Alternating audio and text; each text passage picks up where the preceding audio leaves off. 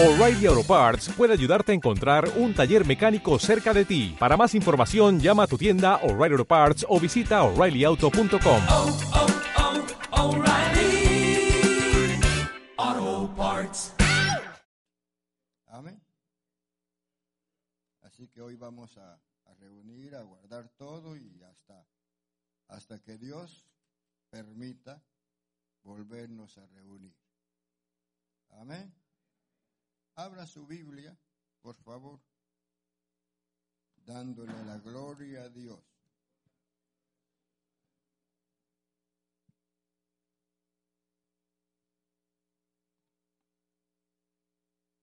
San Juan capítulo 3.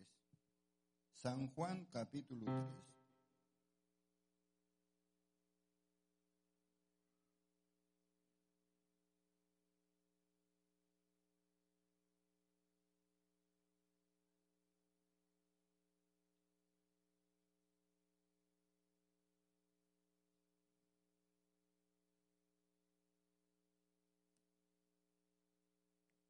El verso 14.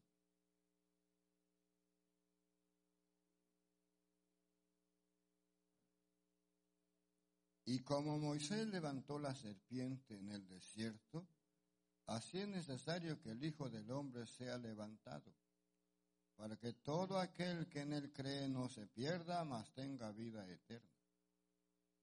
Porque de tal manera amó Dios al mundo que ha dado a su Hijo unigénito, para que todo aquel que en él cree no se pierda, mas tenga vida eterna.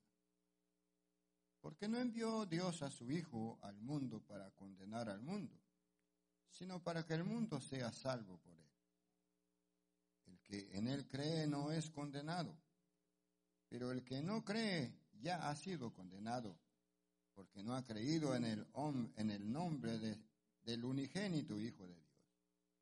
Y esta es la condenación, que la luz vino al mundo y los hombres amaron más las tinieblas que la luz porque sus obras eran malas. Porque todo aquel que hace lo malo aborrece la luz y no viene a la luz para que sus obras no sean reprendidas. Mas el que practica la verdad viene a la luz para que sea manifiesto que sus obras son buenas en Dios. Amén. Señor Jesús, te adoramos en esta hora, te glorificamos porque tú eres un Dios grande y poderoso. Hasta aquí nos has ayudado, hasta aquí nos has bendecido. Es grande tu amor, es grande tu paciencia, es grande tu tolerancia, es infinita tu misericordia. En esta mañana estamos delante de ti para darte gracias, Jesús. Muchas gracias, Jesús. Amén, amén. Siéntese, hermano, por favor.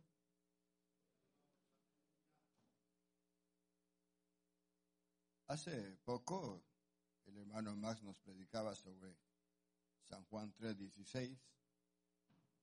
Usted ha leído la Biblia en esa parte muchas veces también.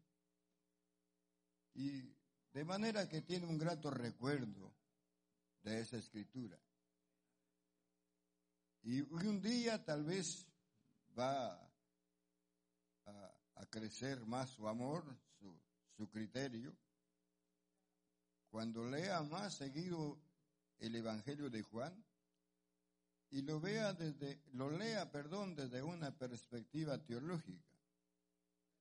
Eh, su, su criterio, su fe, su espíritu va a alimentarse de otra manera. Este es un escrito que aparece ahí entre los muchos escritos, valga la redundancia, escrito por Juan. La opinión de los hombres dice que fue escrito ahí por el año 100, el primer, finales del primer siglo,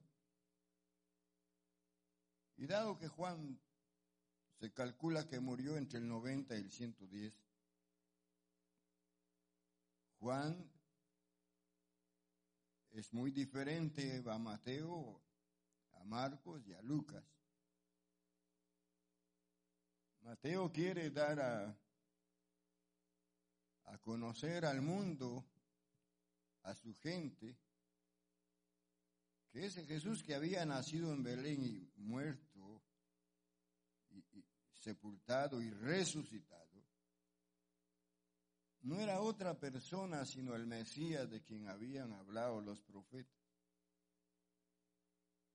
Eso era la intención de, de Mateo, de que ese Cristo había venido hacia ellos, era parte de ellos, pero que le rechazaron. Marcos quiere hablar de Jesús de otra perspectiva. Marcos ve a Jesús como el rey que viene a reinar, a establecer su reino a la tierra. Y él ve que ese reino es, es para todos. Ese reino es, es una bendición, por así decirlo, y que involucra al mundo. Involucra al mundo. Él les escribe perdón, él les escribe al mundo en cierta manera. Pero lo hace mejor Lucas, porque Lucas es más evangelístico, más abierto. Juan no quiere decir, no quiere reducir su mensaje a que es el Mesías, a que es para todos. Juan quiere demostrar a través de su evangelio, que ese Jesús, ese verbo hecho carne, no era el simple hijo de José y María. Juan quiere dar a conocer que ese era el Cristo, el Hijo de Dios, el Dios hecho carne. Por ende, él hace milagros, hace maravillas, pero aún más, Él les ha dicho que Juan cada milagro lo ve como, como un mensaje, como algo que lo lleva hacia otra cosa. Juan se queda pensando, bueno, y esto de que resucitó a Lázaro, por ejemplo, eso que me enseña a mí. Eso de que abrió los ojos al ciego, ¿qué quiere decir eso? Juan es muy reflexivo. Piensa, ¿qué tipo de señal es esa? Entonces hoy al entrar a, una, a su tercera parte del capítulo,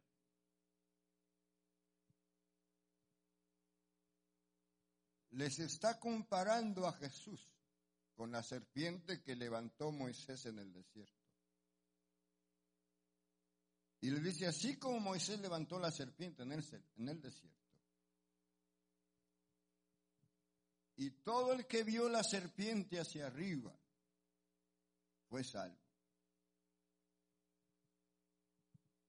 Así ha sucedido con los de Jesús. Él fue levantado y puesto en una cruz. Los que pudieron alzar su vista a ese crucificado, los que pudieron alzar su vista a ese Jesús que estaba colgado, estaba pendiente, ha sido salvo. Claro, lo que está diciendo Juan los que aceptaron a Jesús, los que reconocieron su sacrificio, los que, los que le dieron su corazón, los que ahora le sirven, ellos son salvos. Y esta palabra salvación, de la que habla Juan, hay veces que no la, no la entendemos en su totalidad. usted ha creído ser salvo y está pensando en el día final, en que cuando el mundo se acabe, se termine, usted y yo tengamos que morir, cuando Dios quiera que resucitemos,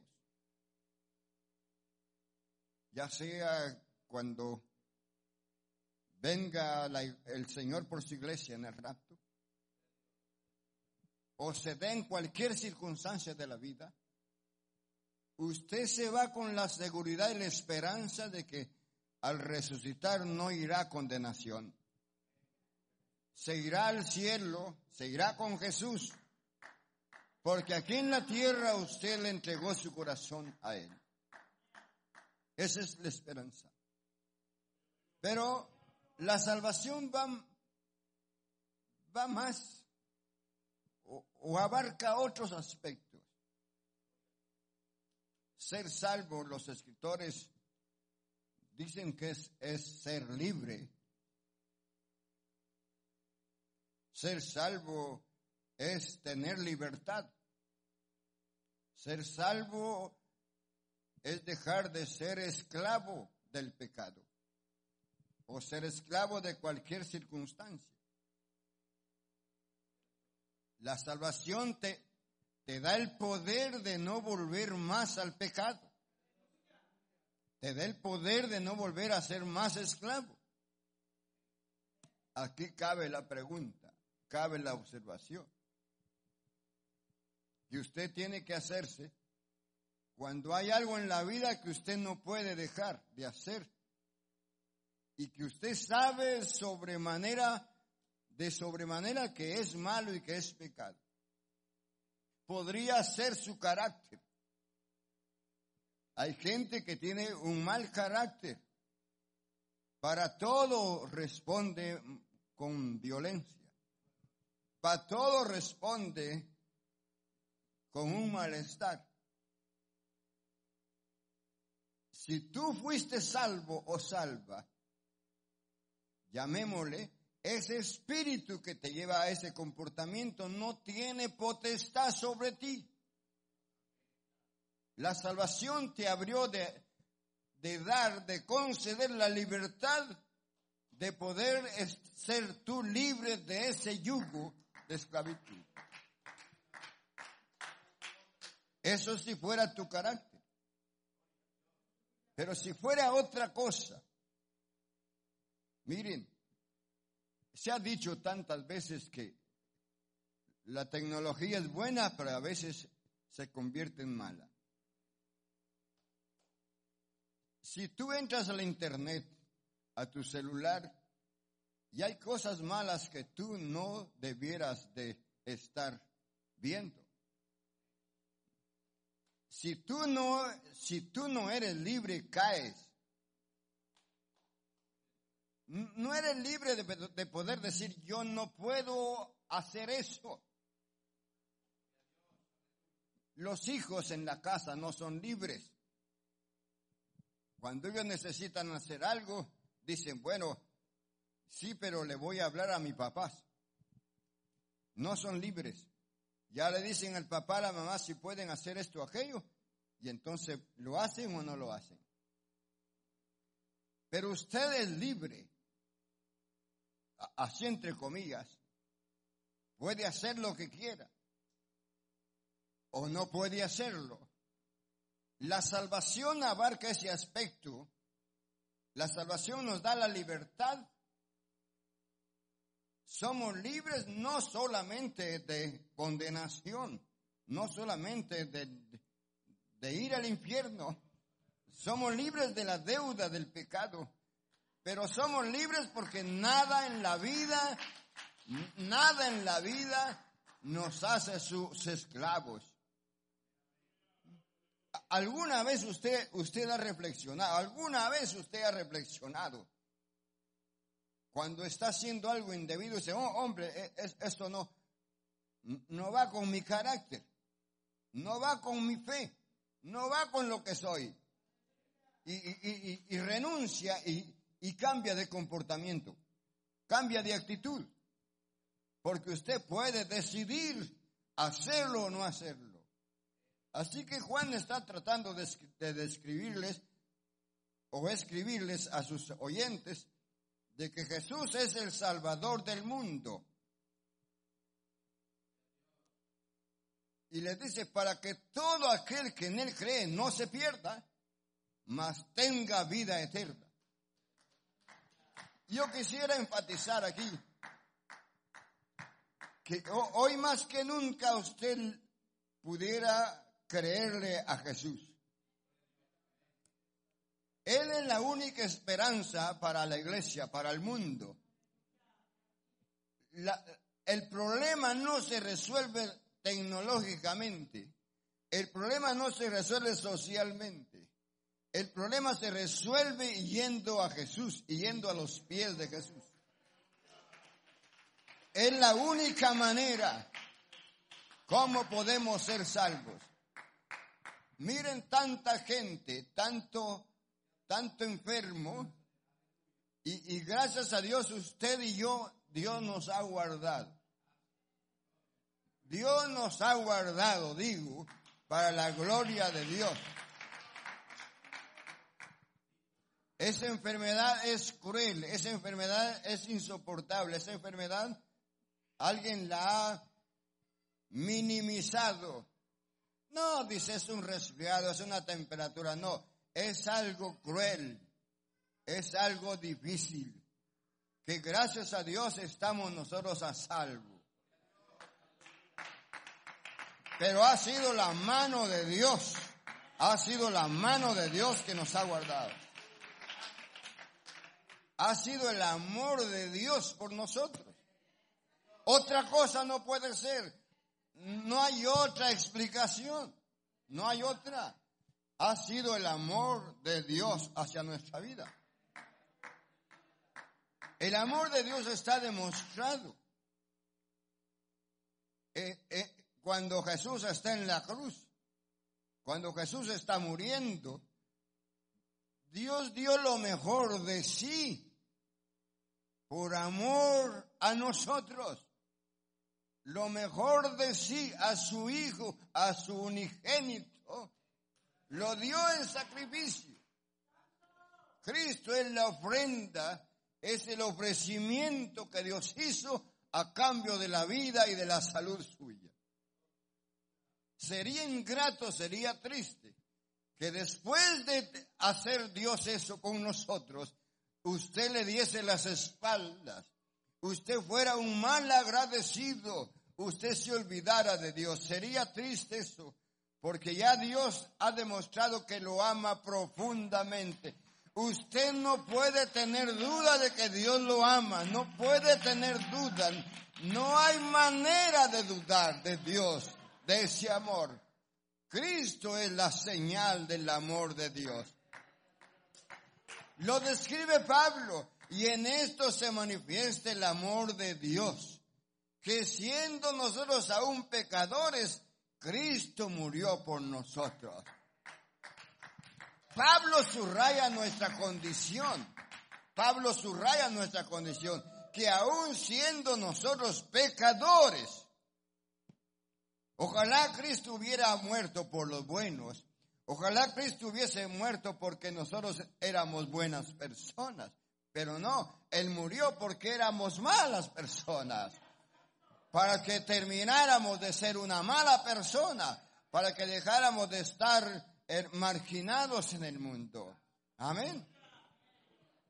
Ese amor que Dios manifiesta, que Juan quiere hacerlo sentir y ver, ese amor no tiene límite no tiene límite. Nunca se va a acabar. Nunca lo vamos a ver. Hasta aquí llegó el amor del Señor.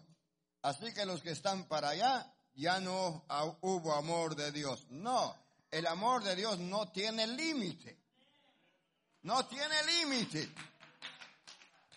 Ama al rico y al pobre ama a la mujer y al hombre, ama al intelectual como al no intelectual, Él ama a todos. De tal manera amó Dios al mundo. Amén. Claro, claro que ese amor no quiere decir y yo ya soy salvo por eso. Usted tiene que tomar una decisión. Si Dios lo ama, acepte, reciba el amor de Dios. Amén. Miren, yo creo que un- un- un- una manera de compararlo, una analogía del amor de Dios, una analogía de la salvación sería como aquella que, que dos personas están juntas y una ama al otro profundamente. Y, y le expresa su amor. Tal vez lo abraza, le da un beso, le da palabras. Pero eso no quiere decir que el otro acepte su afecto. No quiere decir que el otro esté comprometido contigo porque lo besas, lo abrazas, le das cariño. Eso no quiere decir eso. Eso se va a decidir cuando él decida aceptarte a ti. Cuando él abra su corazón, dice en verdad, esta persona me quiere, yo también lo voy a amar. Lo voy a recibir en mi corazón. Entonces comienza ese amor del otro, comienza a generar lo que sería la intimidad espiritual, la intimidad social. Así es el amor de Dios. Así quiero verlo yo. Así lo veo yo. Dios te ama. Dios te ama profundamente. ¿Quieres prueba? Él dio a su Hijo en la cruz. ¿Quieres prueba? Él vino del cielo a la tierra. Siendo rico se hizo pobre. Siendo lo que era se hizo hombre. Se humilló hasta lo sumo. Esa es la prueba. La decisión es tuya. La decisión es tuya. ¿Lo aceptas o lo rechazas? ¿Lo aceptas o lo rechazas? Si lo aceptas, ya sabes de antemano que te irá bien. Ya sabes de antemano que no morirás. Ya sabes de antemano que todos tus pecados habrán sido perdonados. Pero también sabes que si lo rechazas, vas a ser condenado. No vas a estar en la gloria con Jesús. Y nosotros, hermanos, podemos rechazar a Jesús por distintas maneras, distintas actitudes. Yo quisiera que tú no encontraras ninguna manera de rechazar a Jesús. Aunque la vida hoy sea cruel para contigo, aunque la vida hoy no sea lo que tú quisiste, no rechaces a Jesús. Rechazar a Jesús sería como rechazar, rechazar la iglesia, rechazar a tu hermano, rechazar la oración, rechazar el ayuno, rechazar la lectura bíblica, sería como rechazar a Jesús. Porque Jesús está en todas esas cosas. Ahí está presente Jesús. Amén. Alabe el nombre de Jesús.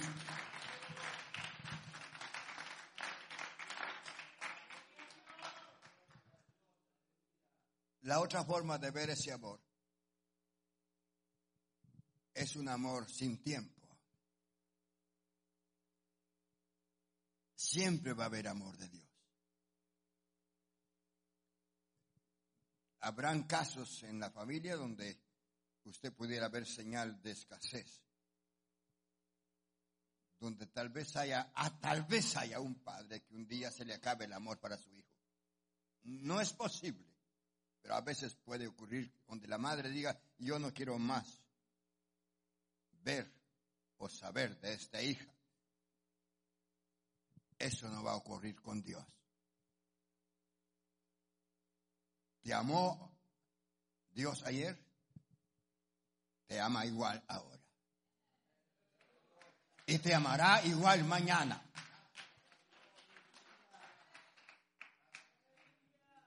Ese amor no tiene tiempo. Te amó ayer cuando estabas gozoso. Un tiempo de gozo, un tiempo de alegría. Pero Él te puede amar cuando estés rebelándote contra Él.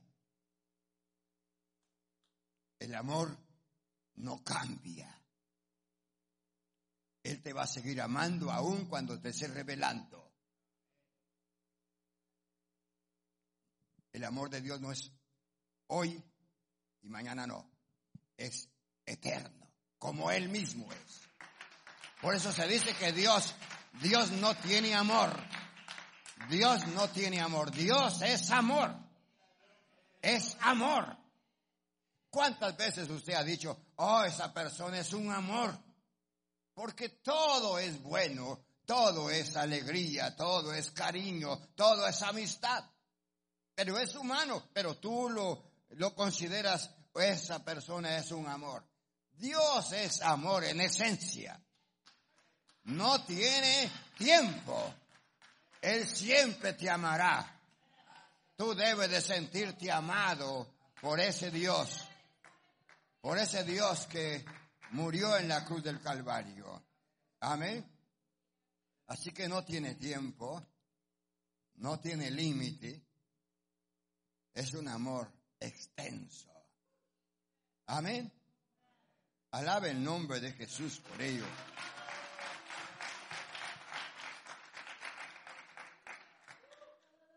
No tiene espacio.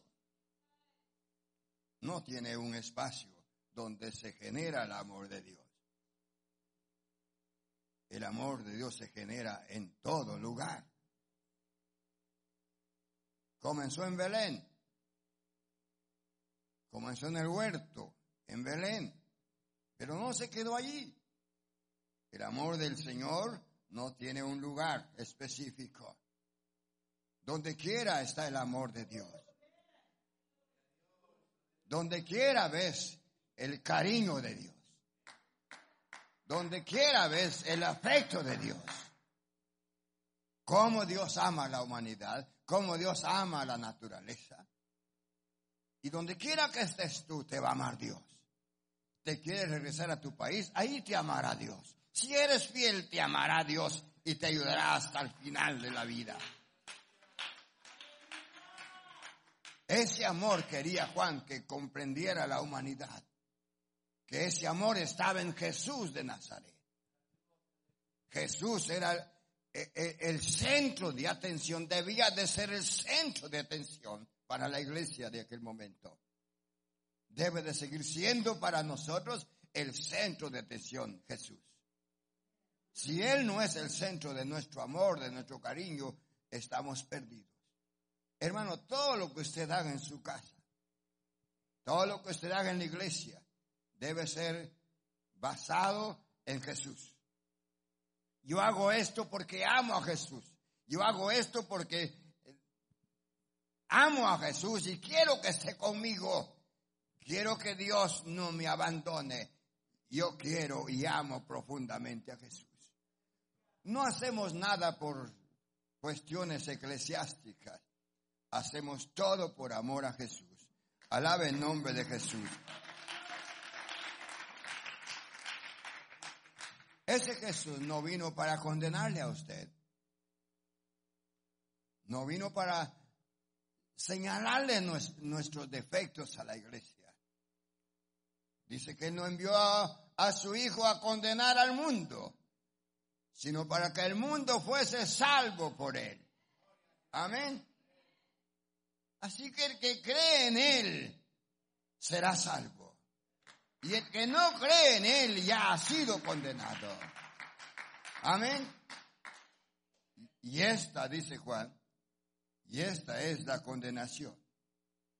Que la luz vino al mundo, pero los hombres amaron más las tinieblas que la luz, porque sus obras eran malas. Es práctico determinar, o por lo menos pensar, cuando una persona no está bien con Dios no busca la luz. No busca ser detectado. No busca permitir que la gente conozca su interior. Se esconde, se aparta, se ausenta. Porque Su corazón no es perfecto, su corazón no es limpio, su mente no es limpia. Pero el que anda en la luz, dice ahí la palabra del Señor, pero el que anda en la luz, gloria al Señor, o el que practica la verdad, viene a la luz, para que sea manifiesto que sus obras son hechas en Dios.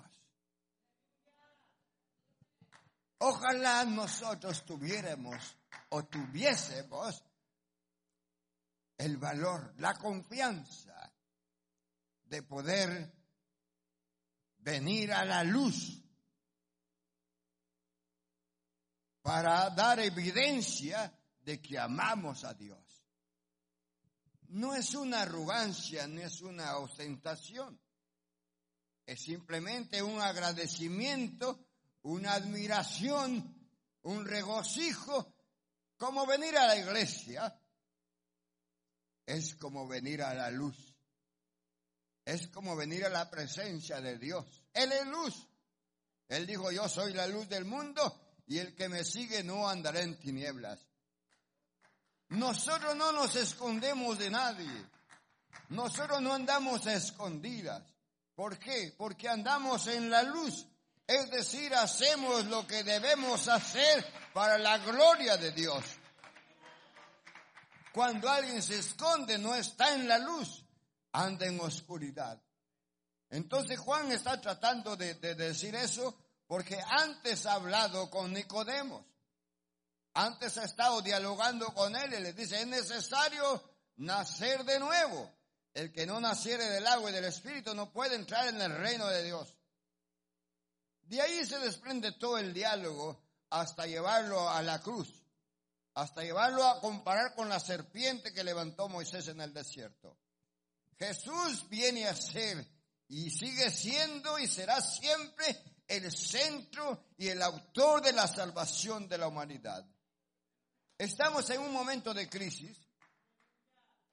Ya, ya usted eh, está lleno de información, pero el único que nos puede salvar es Jesús.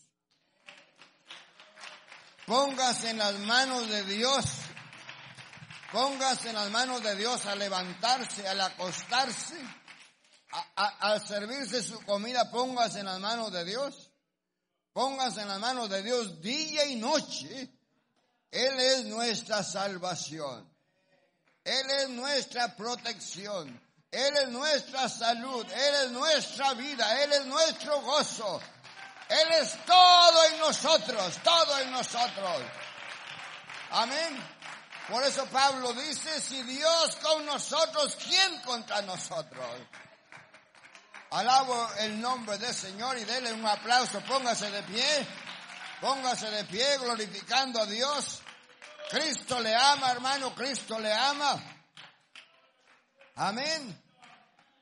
Cristo le ama, hermano. No tenga miedo a la, perdona la situación que estamos viviendo. No le tenga miedo. Llénese de valor que el Señor lo guardará. Amén.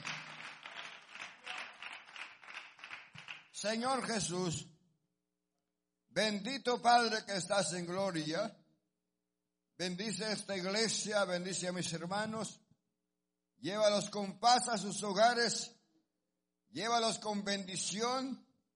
Protégelos en sus hogares, en sus trabajos, en las escuelas, en el camino. Que la luz del cielo esté sobre ellos día y noche. Eres nuestra esperanza. Eres nuestro refugio. Oh, en el nombre de Jesús.